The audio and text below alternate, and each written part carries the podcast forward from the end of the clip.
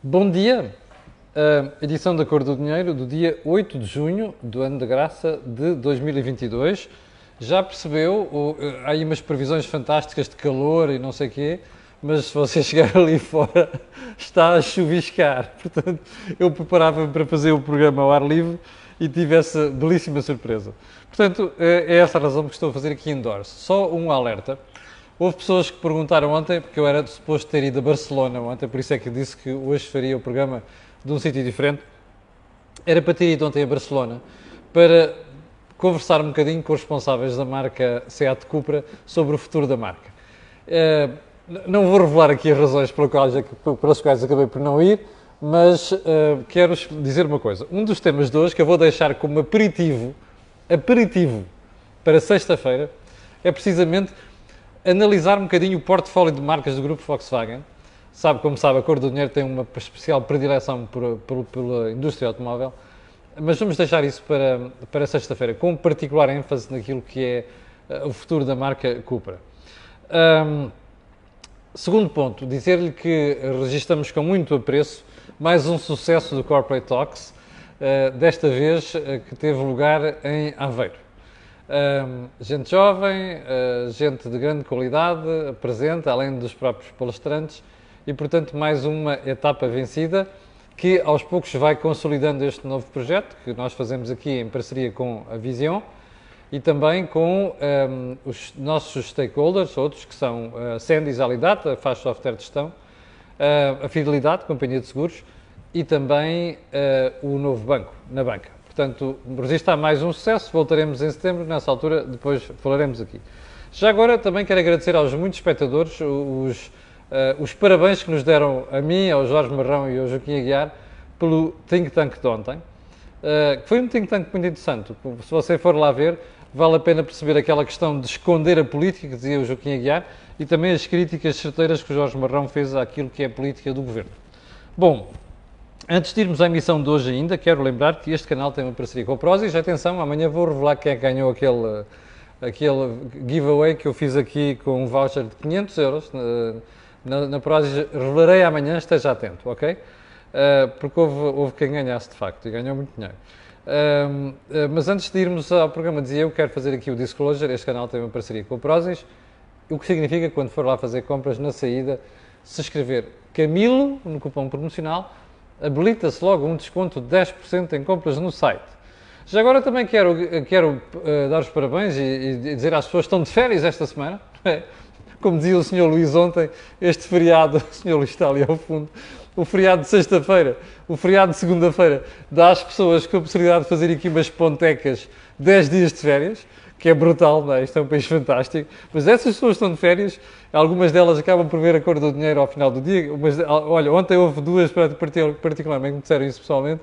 Eh, eu quero dar os parabéns e desejar umas belíssimas férias. Bem, agora sim, vamos ao programa de hoje e vamos começar por onde?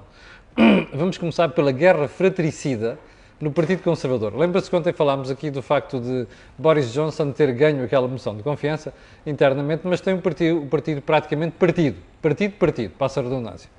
Ora, olha-se para o horizonte, Elizabeth Truss, secretária, de, secretária Ministra dos Negócios Estrangeiros, Rishi Sunak, de ascendência indiana, que é o Ministro das Finanças, e mais duas ou três pessoas perfilam-se claramente como novos, eh, como aspirantes ao cargo.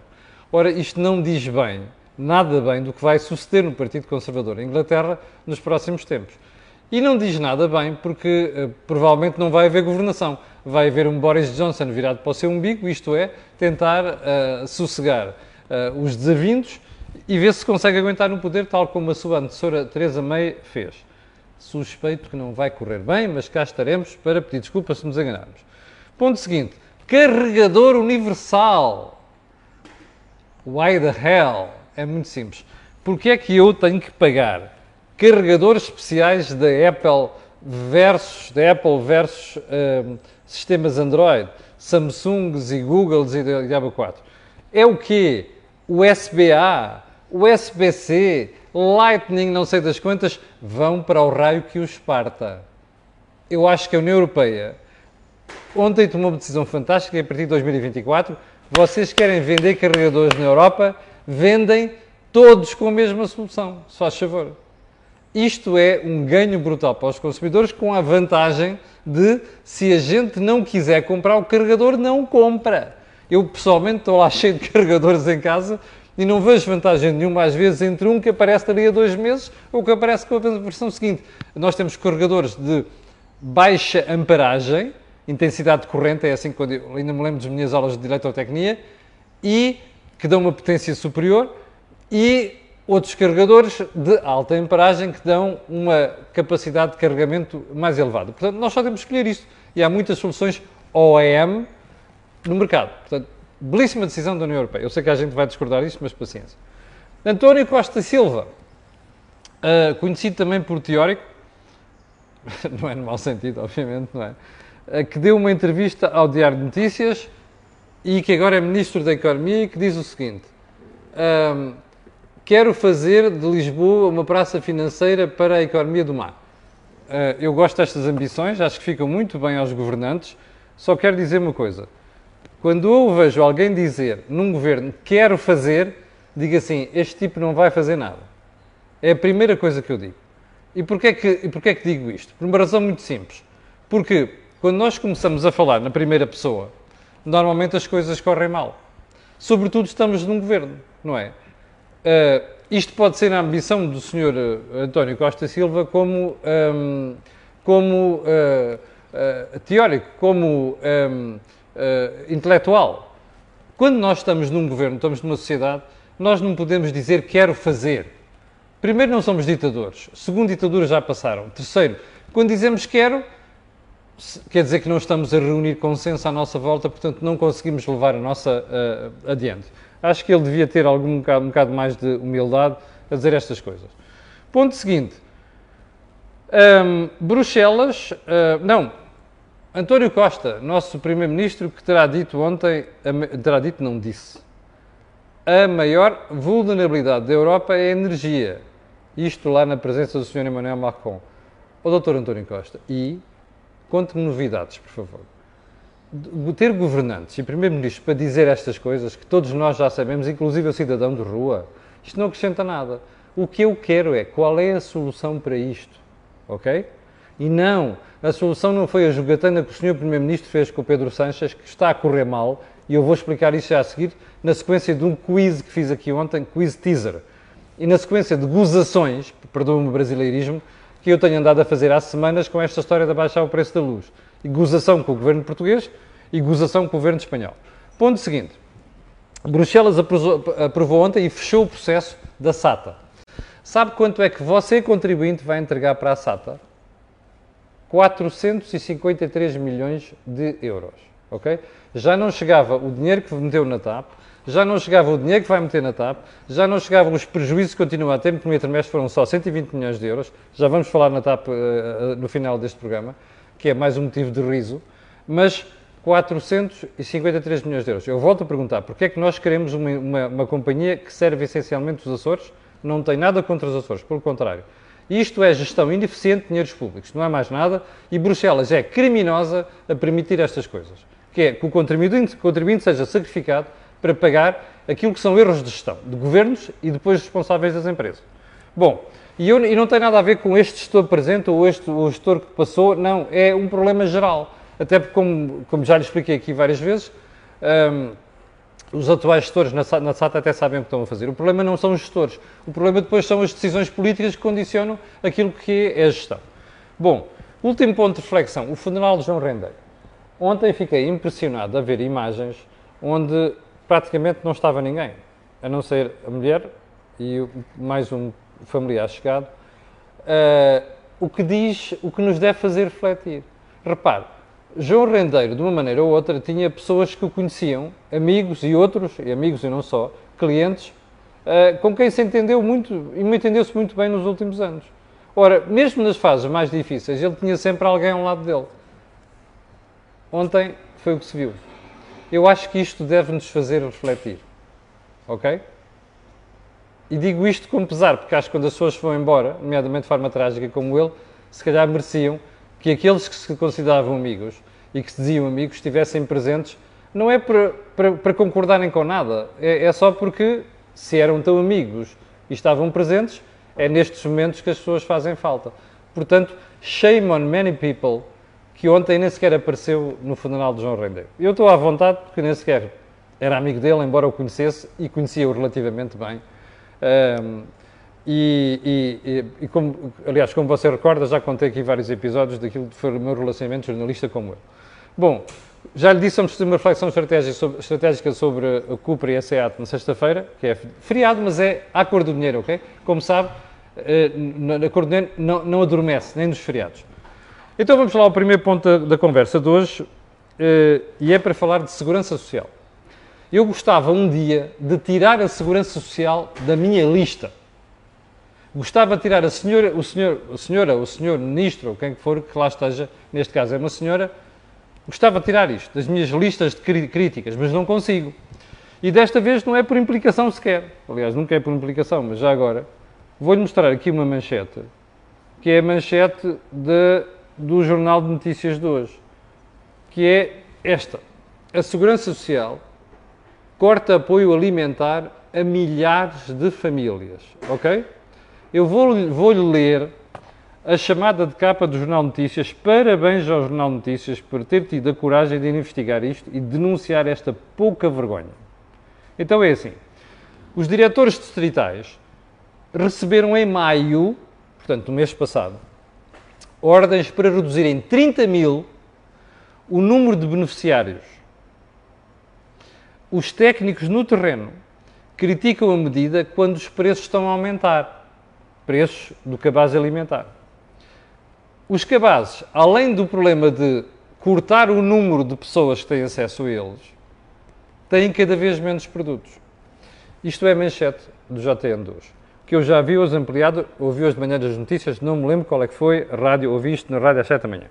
Bom, você se recorda-se, se é acompanhante, seguidor da Cor do Dinheiro, recorda-se do que eu tenho estado a dizer há praticamente três meses. Desde que nós tivemos um pico de crise, que foi energia e alimentação. Que é apenas isto. Eu não sou socialista, mas sou social-democrata. Não é de partido, é de ideologia. E a social-democracia ensina-me que nós temos que prover aos menos desfavorecidos. E embora eu seja um liberal, tenho a perfeita noção que é preciso que o Estado, ou seja, o contribuinte, acuda a quem precisa em momentos de dificuldade. Não permanentemente, mas transitoriamente. Isto é, quando as pessoas estão numa fase má da sua vida, ajudá-las a manterem um nível mínimo de vida, de civilização, se quiser, e dar às pessoas a cana de pesca para que possam sair desse buraco. Esta parte falta sempre na Segurança Social em Portugal. Bom, é por isso que eu tenho defendido aqui que não faz sentido nenhum um governo como o atual, que é suportado por um partido que se diz socialista, fazer políticas que normalmente são associadas aos. Exatamente. Neoliberais, whatever that means. Que são, é gente deste partido, do Bloco de Esquerda e do PCP, que inventa estes termos neoliberais. Portanto, o que nós estamos aqui a ver é um governo a portar-se como neoliberal. Que é, então agora que as pessoas precisam de apoios, é que se manda cortar em 30 mil o número de beneficiários? E agora que as pessoas precisam de apoio porque têm os custos a rebentar por todo o lado? Só uma pergunta, tem ido ao supermercado? Ontem a Carla Costa, a CEO da Master Strategy no, no, no Corporate Talks, dizia assim, eu comprava um garrafão de água low cost em março por um preço e agora compro por outro. São mais 75 cêntimos. Ouviu bem? Na água, que é um bem diferenciado. Quem vai ao supermercado sabe a dificuldade que é hoje em dia suportar estes preços e a inflação. Então é agora que a gente entrega estas pessoas à sua sorte? Isto não é socialismo. O que o governo devia estar a fazer não é dar apoios a toda a gente. Não! O que nós temos que fazer é reservar os apoios, que são poucos, que são escassos, para as pessoas que precisam. Ainda que seja de forma transitória, um conjunto de meses até acabar a guerra, até os preços começarem a bater, até as pessoas, pessoas conseguirem sair daquela situação. Isto é que é social-democracia. Ora, o que nós estamos a ver é um governo que se diz socialista a fazer exatamente o contrário. Eu só me espanta como é que os comentadeiros, que antigamente chamavam os nomes todos à Troika, e às mães do pessoal da Troika que agora não têm, não os têm no sítio para vir denunciar isto. Por isso é que eu dou os parabéns ao Jornal Notícias pela manchete de hoje. Eu agora é que me faz impressão não haver manifestos nas ruas. Porque o que estes senhores estão a fazer é pior do que fez a Troika. Percebe? Para além do problema que é, salários sobem 1%, preços sobem 8%. Corta-se logo o salário em 7% e ainda fazem coisas destas. Isto é impensável. Eu gostava, sinceramente, que quem está no poder, que se diz socialista, que enche a boca com apoios sociais a todos os dias, pelo menos não fizesse disparates destes. Bom, ponto seguinte. Vamos caminhar para mim, que isto está. Isto hoje a agenda é muito longa. Bem. Um, ponto seguinte: energia. Relembra-se que eu fiz aqui ontem um gozo teaser com é, então como é que está o preço da luz? Você lembra-se quando é que o Sr. Sanches e o Dr. Costa, ufanos, saíram do Conselho Europeu a dizer Bruxelas aprovou uma exceção ibérica, a ilha energética ibérica? Lembra-se disso? Ah, e lembra-se de manchetes de jornais espanhóis como El País, que é declaradamente socialista, a dizer o Sr. Sanches, a certa altura no Conselho Europeu, levantou-se da cadeira e disse que se ia embora se os países europeus, o resto do pessoal, não aprovasse a exceção ibérica. Lembra-se disto? Ontem gozei com esta brincadeira, a dizer, espera aí, isto foi em março, já lá vão dois meses e meio, dois meses e três semanas sobre aquela decisão. Também lhe disse que em maio o governo português e espanhol disseram que tinham enviado isto para Bruxelas. Bom, então continuei à espera. Então, mas espera aí, onde é que está a baixa do preço de energia? Então, olha, está sentado. É assim, eu já sabia disto ontem, por isso é que deixei aqui o teaser.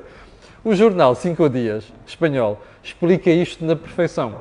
O artigo, muito completo, diz assim: Ah, isto não foi aprovado porque os dois países enviaram para Bruxelas, só que Espanha enviou um documento muito extenso e Portugal entregou umas michuruquice de 4 ou 5 páginas. Está a perceber?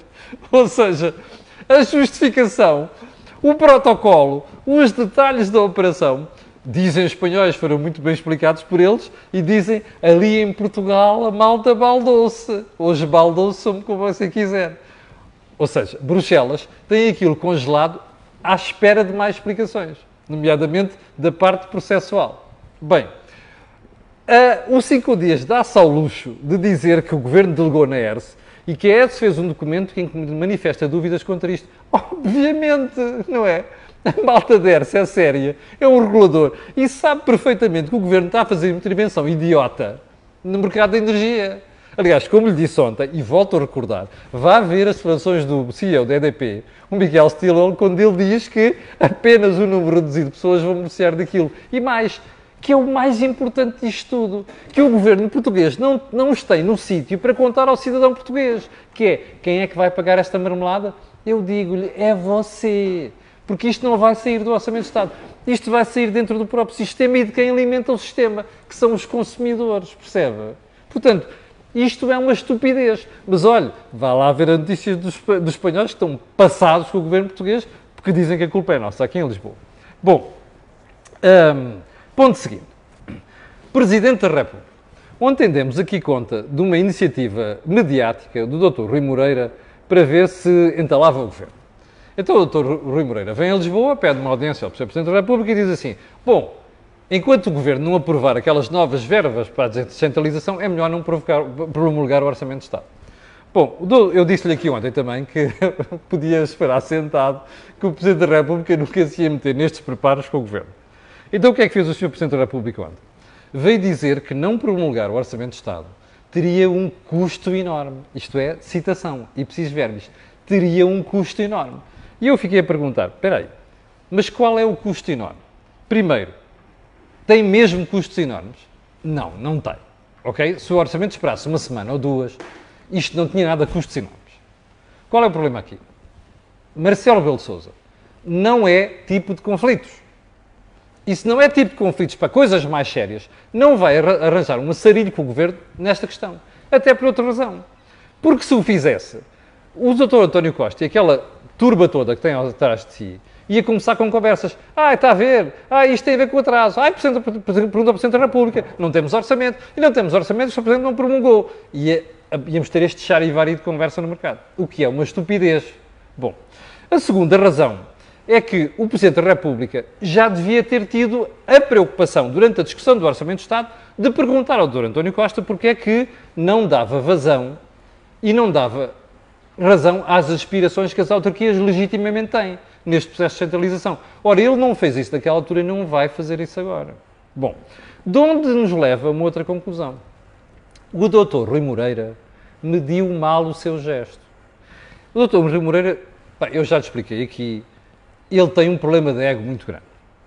E ele acha que, às vezes, as decisões que toma, e muitas vezes emotivamente, pá, são para ganhar sempre. Ora, e perde muitas vezes. Neste processo, acaba de perder. Porque o Porto só perde peso saindo da ANMP. Aliás, ontem, o Sr. Presidente da República, isto é uma das frases da semana, vem dizer o seguinte: o Governo não pode estar a falar com um ou dois municípios sem falar com a ANP. Isto é recado para quem? Rui Moreira. E isto é recado para outros presidentes da Câmara que estão com veleidades de sair também da ANP.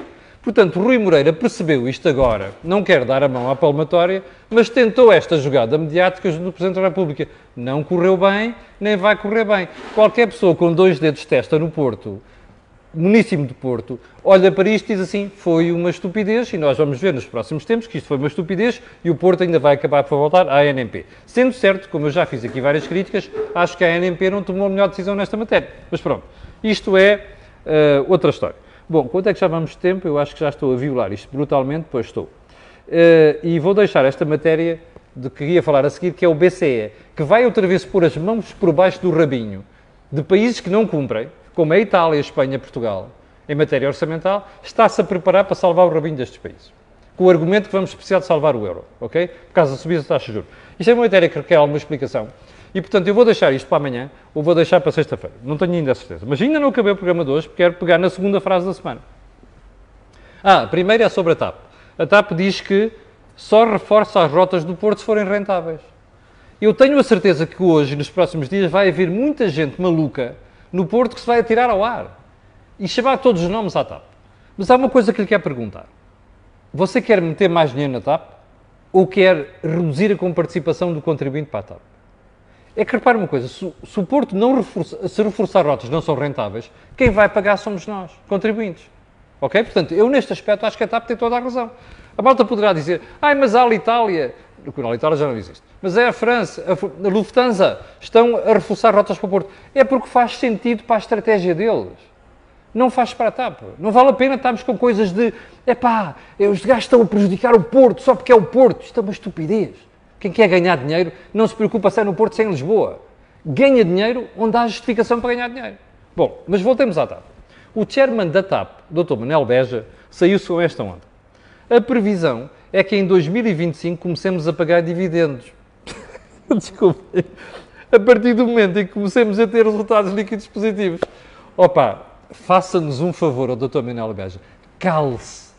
Até pelo menos a TAP começar a ganhar dinheiro e depois venha falar. Porque isto é motivo de risota por parte do contribuinte, entre os quais se inclui Camilo Lourenço. E pronto.